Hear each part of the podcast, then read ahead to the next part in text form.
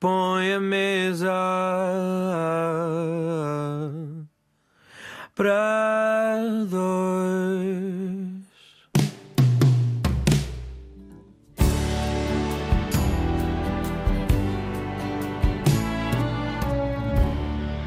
Mesa para Dois é o nome deste programa da Antena 1, à hora do jantar, depois também em podcast, sem as músicas, mas para ouvir quando quiser, onde quiser.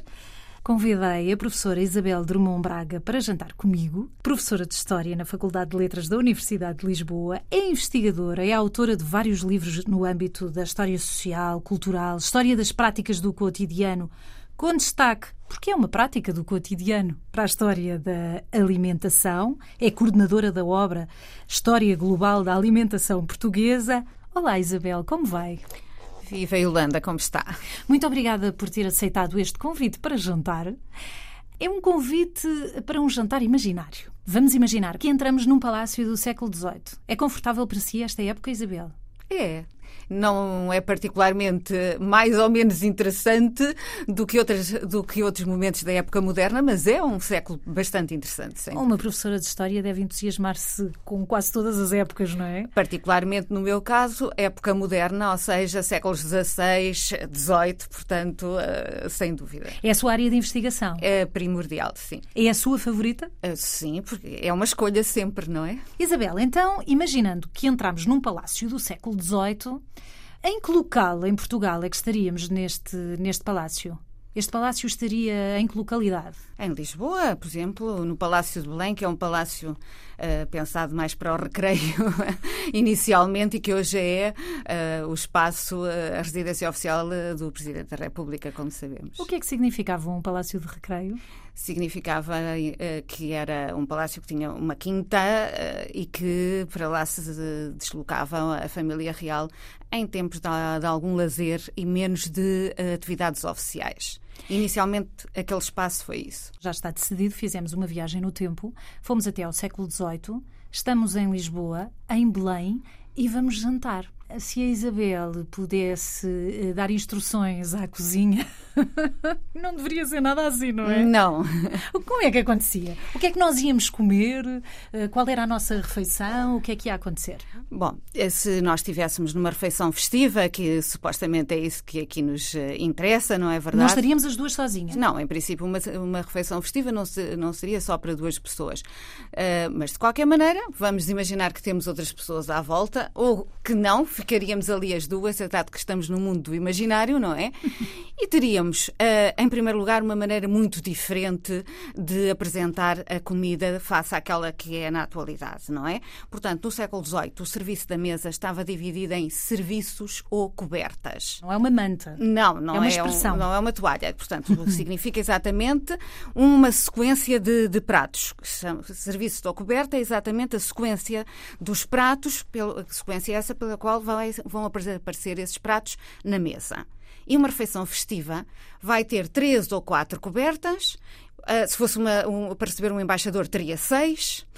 Seis cobertas. E o que é que isto Eu significa? quero seis cobertas, embora não seja Eu diplomata. Acho, acho que não, acho que Era não, porque muito. é muita comida, é muita comida. Ou seja, nós teríamos na, na mesa um conjunto de pratos grandes no centro da mesa, rodeados de pratos de tamanho médio e rodeados, por sua vez, de pratos de tamanho menor.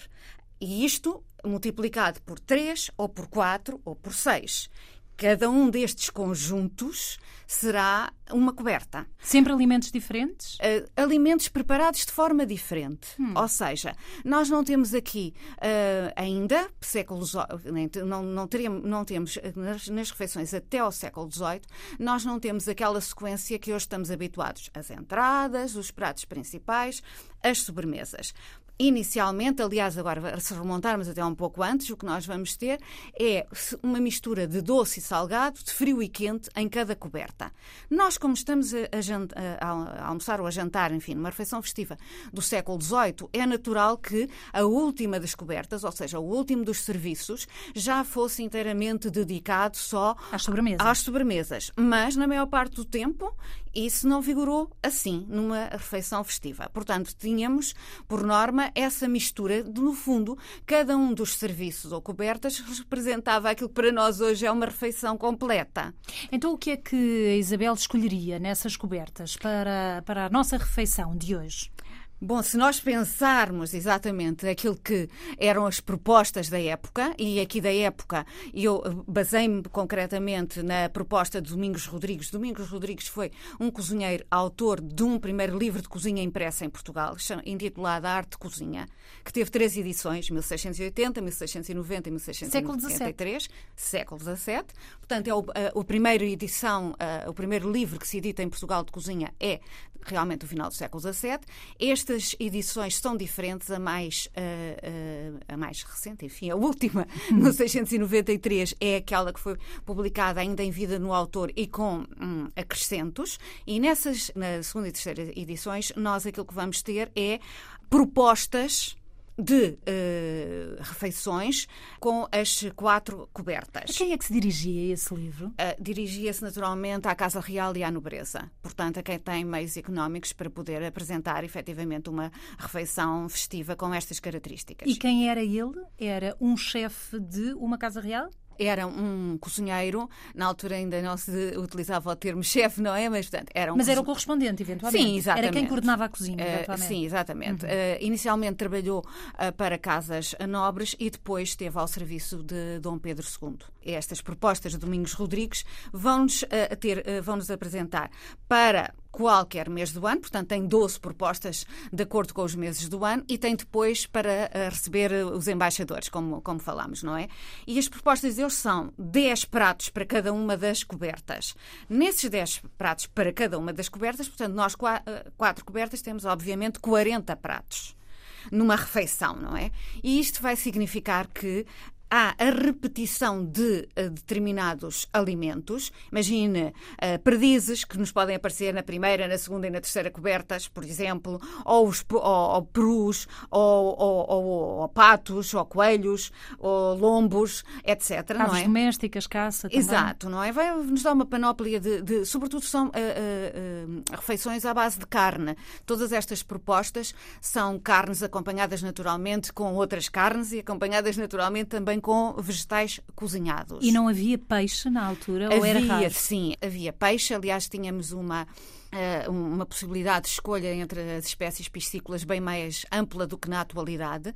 Simplesmente entre as refeições de abastados, considerava-se que só se comia peixe quando não se podia comer carne. Ou seja, no, nos períodos de jejum e abstinência, nos dias magros, os dias em que a Igreja proibia o consumo de carne. Como o tempo mudou, não é? É verdade, não é? Inclusivamente até em termos de preço, não é?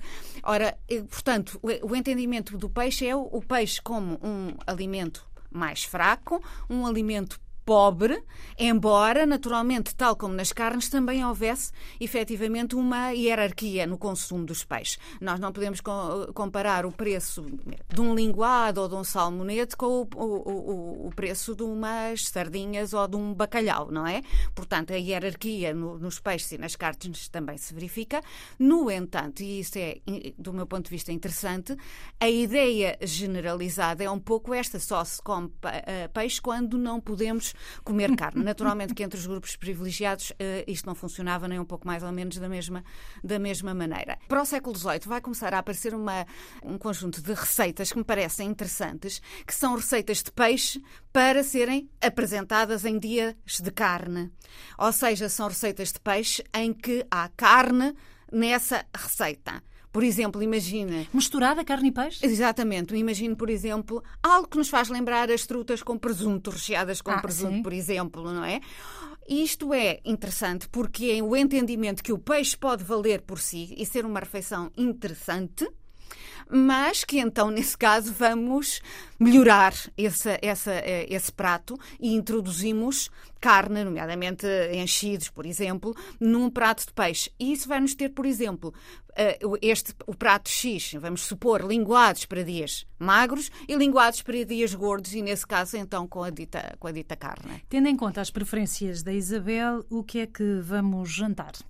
O que é que retiraria dessas cobertas? destas. Bom, em primeiro lugar, portanto, a mesa estaria disposta de maneira a que nós pudéssemos, cada uma de nós, eh, chegar a- a- a- e servir-se é? do mais possível de, não é? de pratos o mais eh, possível diversificados. Daí, por exemplo, a, mesa eh, ter uma apresentação simétrica para que os diferentes convidados pudessem aceder ao maior número possível de pratos. Na verdade, um bocadinho como os chineses provavelmente fazem ainda hoje, mesmo na China, quando põem as refeições quase eh, refeições sociais, Uhum. com pratos redondos, com travessas redondas, em que tudo gira e tudo passa por todos os convidados. É curioso. Pois, aqui não, não giravam, Não não, havia, é? claro. As pessoas estavam sentadas, mas no fundo é essa, essa a ideia. Da partilha. e de, de- de poder ter acesso ao maior número de pratos. E em cada coberta, essa disposição da mesa vai sempre repetir-se, embora naturalmente com pratos difer- eh, diferentes, não é?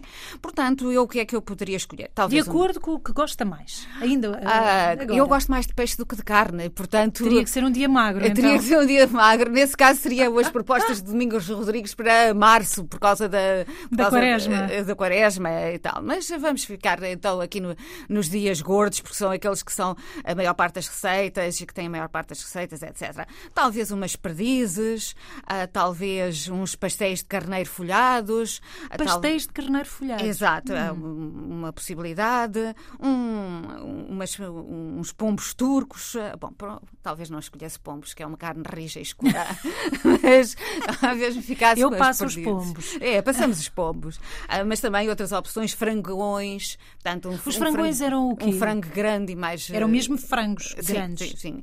Ah, coelhos, para quem for apreciador, empadas. Perguntei o que eram frangões porque podia ser já uma espécie de, de, de peru que eles. Não, não, não. Porque o ao peru é o peru, peru. eles chamavam peru mesmo. Sim, sim, o peru é, é, é proveniente do continente americano, é o único animal que entra na dieta alimentar a partir do século XVI, vindo do. do do era uma galinha Mundo. gigante. É uma, linha- uma galinha gigante, exatamente. É um gal- é entendido na época como tal.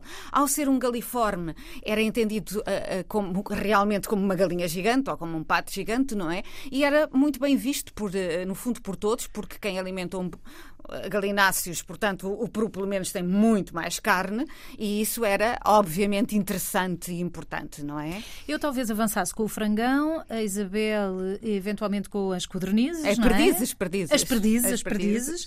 Depois, provavelmente, vou pedir à Isabel para me passar um folhado de carneiro. Muito bem, muito bem. Enquanto vamos saboreando a refeição, eu pelos frangões e pelos, eh, ou pelo frangão e pelo folhado de, de carneiro, a Isabel pelas perdizes.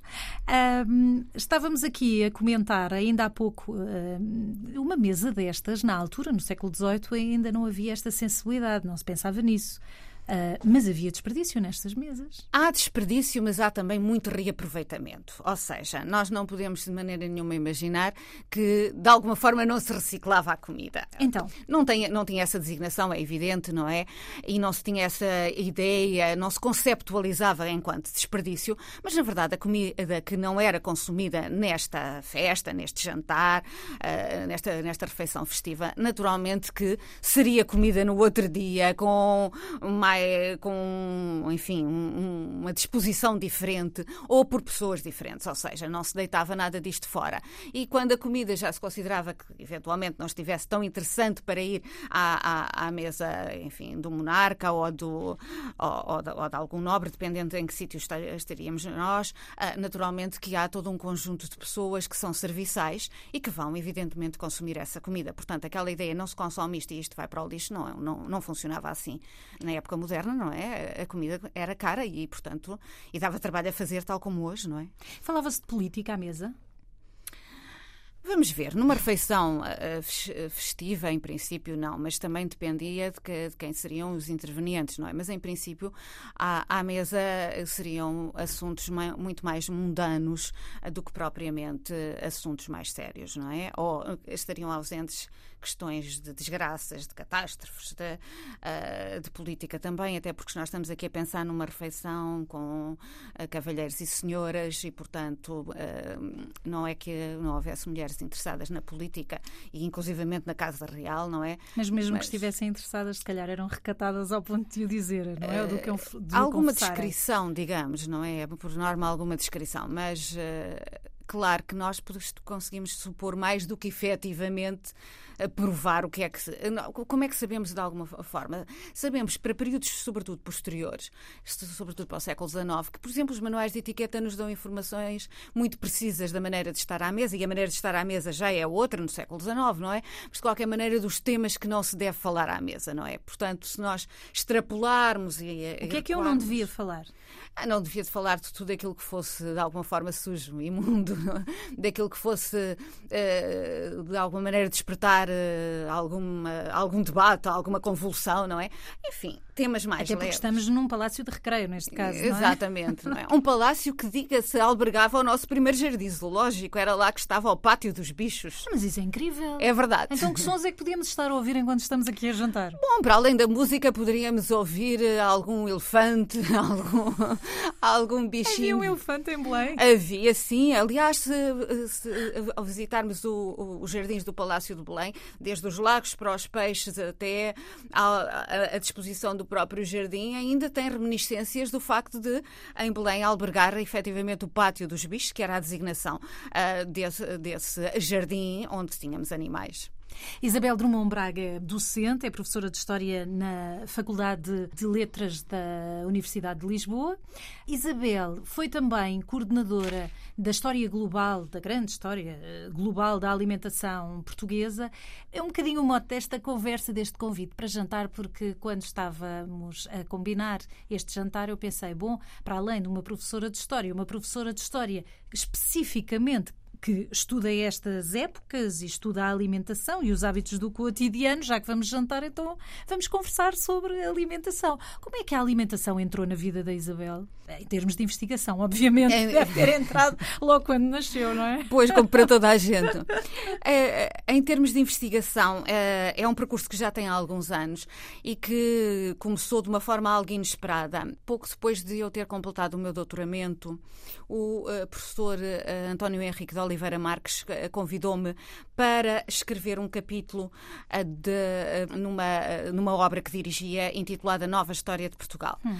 e nesse, o professor Oliveira Marques era um, um, um, um historiador particularmente preocupado com diversos temas e um deles eram as questões de cotidiano tão mal conhecidas para na, na, nossa historiografia, na historiografia Não portuguesa. tinham sido estudadas ainda a fundo, pelo não. menos ou pouco? É? Uh, muito pouco.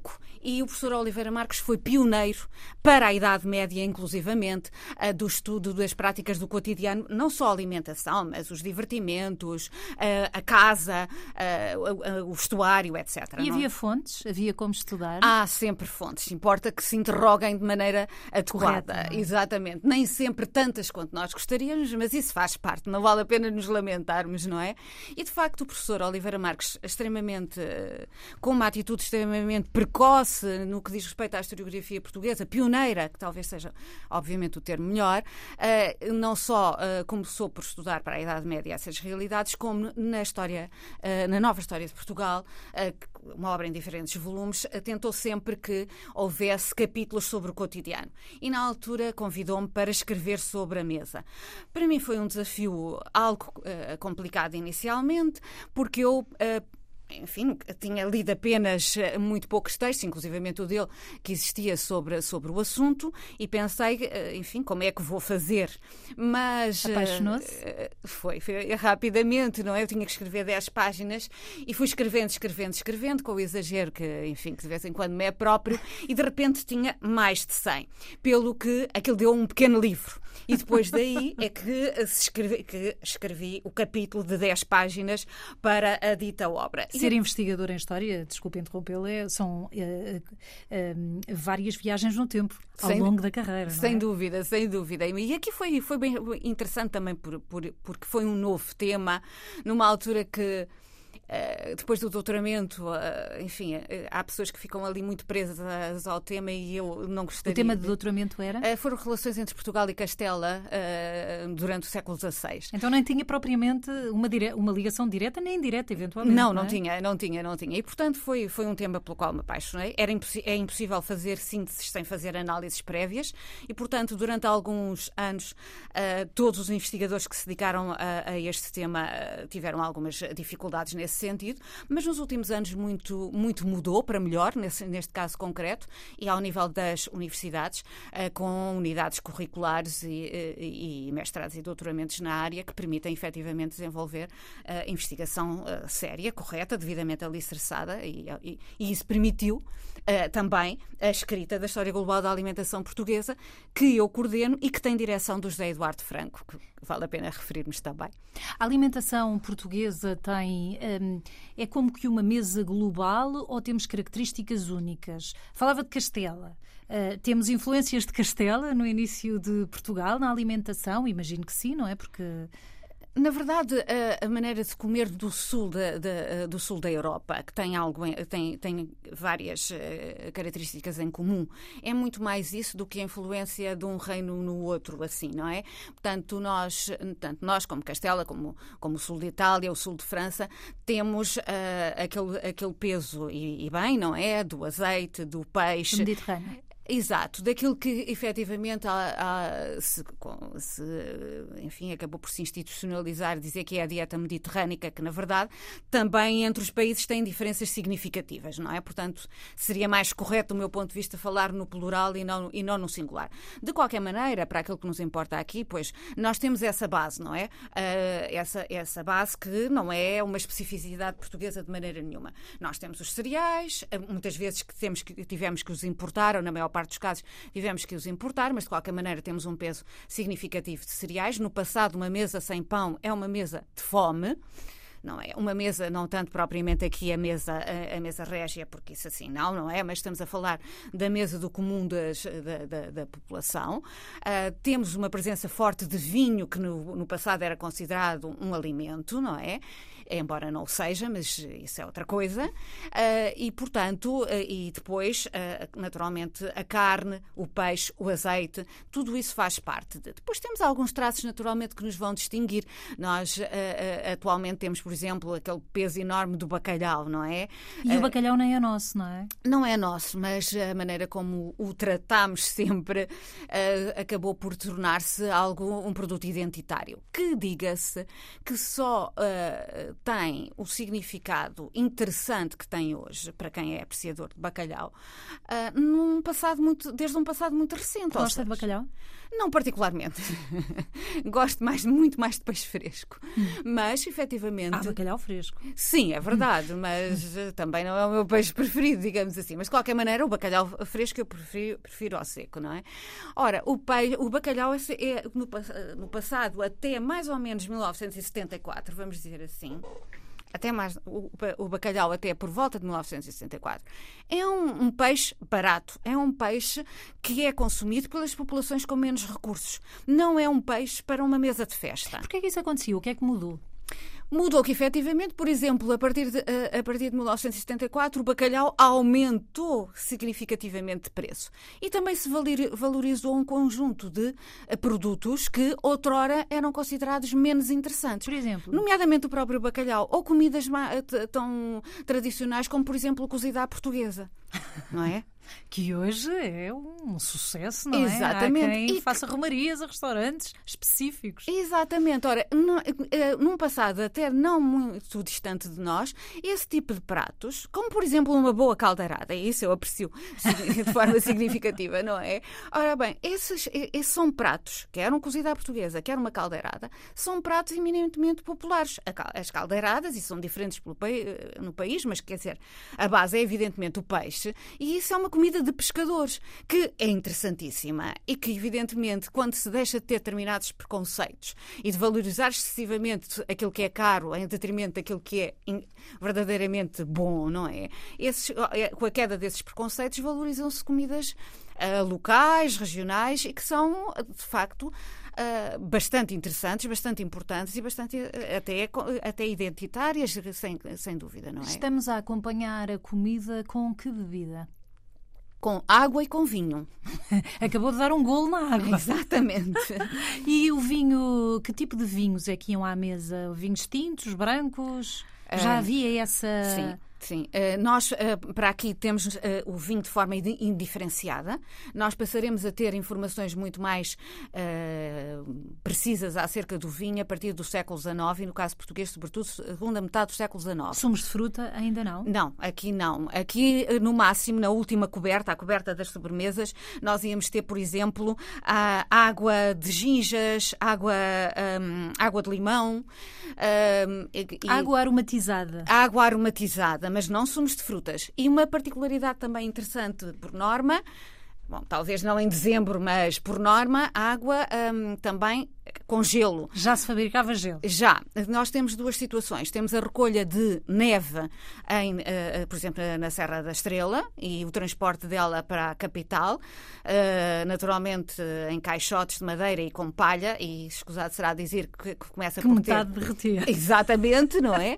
E temos, por exemplo, t- a- a- também a produção de gelo nos A Real Fábrica. Sim, eh, aqui relativamente perto de nós, na, na Serra de Monte Junto. É uma estrutura interessantíssima que vale a pena visitar. Isabel Drummond Braga, docente de História na Faculdade de Letras da Universidade de Lisboa, é com quem estou a jantar hoje. Ah, Isabel, se nós ah, quiséssemos jantar não neste palácio, em Belém, este palácio de recreio, um jantar imaginário, uma viagem no tempo, um exercício de imaginação a que nos propusemos, hum, Havia restaurantes, eu podia convidá-la, já havia estalagens ou não havia ainda esse conceito no século XVIII? No século XVIII e para Portugal nós iríamos ficar pelas estalagens, que iriam ser sobretudo, eh, que eram sobretudo utilizadas pelas pessoas que viajavam e que, portanto, precisavam evidentemente de eh, se alimentar, eh, de dormir. Mas era mais difícil dizer, Isabel, vamos jantar. Eh, Pois, Vamos jantar assim, fora. não, o conceito aí, não existia. Esse conceito assim ainda não. Embora em outros espaços da Europa já tivéssemos alguns espaços de restauração emblemáticos, não é? Mas para nós é preciso esperarmos um bocadinho mais. Por exemplo, Século XIX. em- na Europa, por exemplo, em que Ah, o, o Florian em, em Veneza, um, eram já restaurantes já tidos servi- como restaurantes. Sim, Serviam café e refeições. restaurante, sim, sim, sim. O Florian em Veneza, o, o Procópio em Paris. Portanto, em Portugal, ou íamos a casa de familiares ou amigos mais próximos, ou então estaríamos eh, num jantar destes de, de gala, praticamente um jantar mais formal. Sim, ou numa refeição mais, eh, mais comum também seria em casa, não é? Portanto, para quem não tinha meios e que, por exemplo, trabalhava fora, o trabalhador braçal, eh, havia o recurso não só à estalagem, como à taberna. Que, para além, obviamente, do vinho, também servia aquilo que nós poderemos dizer alguns petiscos, digamos assim, e aquela, aquela comida de rua que já está em Portugal documentada desde o século XVI, não é? Portanto, vendedores de sardinhas, eh, vendedores de pão, eh, etc. Portanto, para quem não tem meios e não pode ir a casa, há essa situação. Para as pessoas de um determinado eh, grupo, de determinados grupos sociais. Agora é moda outra vez. É Já verdade. viu? O mundo está sempre a girar. Está sempre a girar, exatamente. E as nossas sobremesas? O que é que vamos comer de sobremesa? As nossas sobremesas, então, teríamos frutas frescas ou ah, frutas ah, conservadas em açúcar, por exemplo, as frutas cobertas, que são. abóbora coberta. ah, exato, que são as frutas que correspondem às cristalizadas atualmente. E dessas frutas tínhamos, por exemplo, ameixas, camoesas, cidrão, peras bergamotas, pêssegos, tudo isto. Muito engordativo. Muito, muito, muito. Mas tínhamos também doces. E bolos e Doces, diversos, inclusivamente bolos, sim. compotas também. Ah, sim, sim, não, é? isso, isso tudo, né? dos doces. Eu ficaria com um manjar branco, um manjar real, ovos moles, trouxas de ovos. Ah, eu ficaria com os ovos moles também. Sugere-me assim alguma sobremesa em especial? Bom, seria. Vou petiscar dessas também. destas é? todas, destas to- sonhos, tudo isso. As sobremesas muito vastas, ah, uma, uma panóplia muito vasta. Basicamente em dois grupos: os doces à base de fruta e os doces à base de ovos e açúcar. Bom, ah, Os chamados fruta- doces conventuais, mas que eh, a Não. Isabel diz que em relação aos doces conventuais também há aí eh, algumas questões, não é? Há algumas questões e muitas asneiras. Ah, há, sobretudo, quer dizer, no nos conventos, evidentemente, que se faziam doces. Mas temos- nem tudo é doce conventual. Eh, Pois, basicamente, nada é doce conventual. A questão é essa. Nada. Aquilo que efetivamente acontece é que nos conventos e nos mosteiros faziam-se doces, tal como se faziam doces na Casa Real, nas casas dos nobres, nas casas de quem tem uh, meios. Uh, e esse, essa doçaria passem naturalmente para uh, os, os, conventos e eh, basta fazer a comparação entre os receituários conventuais e os receituários impressos para verificar que as receitas são basicamente as mesmas. Portanto, doces conventuais existem no sentido em que eles são feitos em espaços conventual. Invenção de doces no convento é não. Isso é uma grande aldrabice, então. Ah, o pois é. por aí. Pois é, é muito útil do ponto de vista comercial. De marketing. Pois, Benditos os exatamente. historiadores. Uh, por falar em receituário, uh, recordei-me também de uma questão uh, que creio que é abordada na história global da alimentação portuguesa, quando alguém ficava doente. Imaginando que estamos aqui à mesa, neste palácio do século XVIII, mas que vinha um amigo ter connosco, mas que tinha ficado doente. A alimentação entra aqui nesta história? Entra naturalmente porque para os doentes há um conjunto de preparados específicos. Eh, E esses preparados específicos são sobretudo caldos, caldos diversos. Caldos por norma à base Estão incluídos no livro, não estão? Sim, na, na, eh, Na história global. Na história global, eh, sim, e estão eh, Quem naturalmente. tiver curiosidade. Pode lá ir ver. Pode lá ir ver nas receitas para. na- Nas, não é, perdão, não é nas receitas, enfim, na, na alimentação dos doentes. Caldos, portanto, que de alguma forma se entendessem como fortificantes à base de carne, não apenas à base de galinha, mas também de carneiro e outras carnes, de vegetais também, e inclusivamente há alguns exotismos, poderíamos dizer assim. Bruxarias. Não, não são bruxarias, mas são alguns exotismos. Por exemplo, um caldo feito eh, à base de víbora. E que, exatamente, não, imagino, não sei supor que, que gosto teria, mas considerava-se particularmente nutritivo Há quem para algum... que sabe a galinha, não sei, nunca experimentei. Pois não sei, também nunca experimentei, mas hum, a própria iconogra- iconografia é interessante. Quando, quando vemos alguém eh, representado na iconografia, seja uma mulher que acabou de dar à luz, seja, eh, um, imagina, um bispo ou um arcebispo eh, moribundo, Tem um caldo por perto. tem por norma uma tigela e um caldo, com um caldo por perto. Tirando não a é? víbora, pelo menos em Portugal, os caldos provavelmente nem são assim tão diferentes do que são hoje. Não, A não são tão galinha, diversos. O borrego. assim, exato, exato, não são tão diferentes. Tendo assim. em conta as viagens, porque a professora deu aulas ah, no Brasil, ah, vai regularmente à Itália também, ou ah, ah, participa em conferências e em Erasmus, não é? Em Itália? Sim, em Itália hum, tenho, eu tenho um convênio Erasmus há, há quase 20 anos. Primeiro na Universidade de Viterbo e atualmente na Universidade Internacional de Roma e vou todos os anos. Influenciam os teus hábitos alimentares estas viagens ou influenciaram? Ah, influenciar não exatamente, mas permitem descobrir ah, uma, outras culinárias de uma forma mais, ah, enfim, mais significativa, na medida em que nós aqui temos acesso a, a restaurantes italianos, como é evidente, mas os restaurantes italianos muitas vezes têm é o nome e não propriamente o resto, não é? É o entendimento que desde que haja ah, esparguete e qualquer molho lá por cima é, é, é um é- é uma comida italiana e, e de- de- longe da- daquilo que é uma comida genuína, não é? Ah, não obstante algo- haver exemplos ah, interessantes, não é? como, como é óbvio, não é? E brasileira também, comida brasileira. Também gosto imenso. Gosto, gosto das duas eh, e, e, de facto, eh, nessas viagens de trabalho, a par de outras eh, lúdicas, naturalmente eu gosto de desfrutar de- quer da comida brasileira, quer da comida italiana. Disse-me que a sua, o seu prato favorito é pelo menos o peixe. Sim. Mas há algum em específico? Eh, De comida portuguesa? Ah, Ou gosto, do mundo. eh, Ou do gosto, mundo. particularmente, gosto particularmente de caldeirada, feita Caldeirada. particularmente à moda de Sesimbra. Hum, E eh, o facto de ter passado a vida, pelo menos uma grande parte da sua vida, a investigar sobre hábitos do cotidiano, em particular a alimentação, mudou a sua visão enquanto eh, cidadã, não enquanto investigadora, mas o facto de ser investigadora nesta área mudou a sua visão da alimentação? Não, eh, mudar Olha a, para a comida da mesma forma? Uh, não, talvez isso aí talvez não. Ou seja, uh, olho para a comida. A minha relação com a comida pode não ser uh, talvez, nem sempre a mais amistosa. Ou seja, eu, embora eu goste muito de comer, também às vezes uh, é a ideia de que se pudesse comer não todos os dias seria melhor. Mas, portanto, há aqui algumas. Não vive para comer. Não, não, não de todo, não de todo, não é? De qualquer maneira, eh, o facto de estudarmos uma determinada realidade faz com que se olhe eh, de uma maneira, com, às vezes olhando e pensar, se nós estivéssemos uh, no século XV, não teríamos à nossa mesa batatas, não teríamos à nossa mesa tomate, não teríamos à nossa mesa peru, não teríamos uh, chocolate, uh, chá, portanto, esse, esse tipo de coisas. Mudou muito. Mudou por aí, não é? A grande alteração em termos dos hábitos alimentares tem a ver com a descoberta e a, e a introdução dos produtos do novo mundo na alimentação dos europeus, não é? Portanto, isso sim ou alguma, sensi ou, alguma sensibilidade para questões diversas, como por exemplo o vegetarianismo uh, ou outras coisas assim. Isso significa que quando temos conhecimento de causa, temos uma maior consciência das coisas, não é? Isso por aí sim. Isabel, terminamos com café. Já havia café?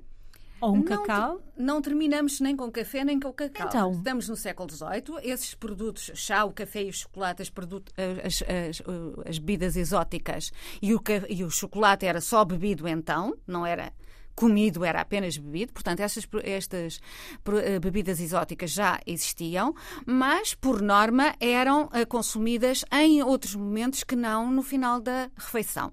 Inclusivamente o cacau bebido era, por exemplo, num baile ao fim de algum tempo, acompanhado naturalmente por pequenos bolinhos e acompanhado também por um copo d'água. Bem, quem não consegue terminar a refeição, não consegue fechar a refeição sem um café no século XVIII, não sei não, ficava muito infeliz. então Mas... terminamos assim, não é? Com uma sobremesa. Com uma sobremesa. E com as ditas, por exemplo, com as ditas águas uh, aromatizadas. E, aromatizadas. e vamos ficar ao som dos Beatles no século XVIII. Volto a dizer, é um exercício de pura imaginação, rodeados por este cenário do Palácio do século XVIII, que uh, era um palácio rico, com Sim. muitos dourados, muitos tecidos pesados. Uh, provavelmente com, com tecidos, uh, com, com, alguns tecidos pesados. A nossa mesa teria uma toalha branca, teria naturalmente várias peças de prata, os talheres, obviamente, de prata e, outro, e os pratos uh, também. Iluminados Se, a velas, a óleo? A velas, provavelmente, e teríamos também a mesa decorada para além das pratas, não só para o serviço com, com pratas decorativas, também com triunfos. Triunfos são pratos decorativos de aparato preparados preparados uh, torres ou castelos preparados com abóbora, abóbora menina. Isso também teríamos na nossa mesa. Obrigada, Isabel. Que companhia tão agradável para jantar. Fartei-me de aprender. Aprendi imenso durante esta refeição. Muito obrigada. Obrigada eu.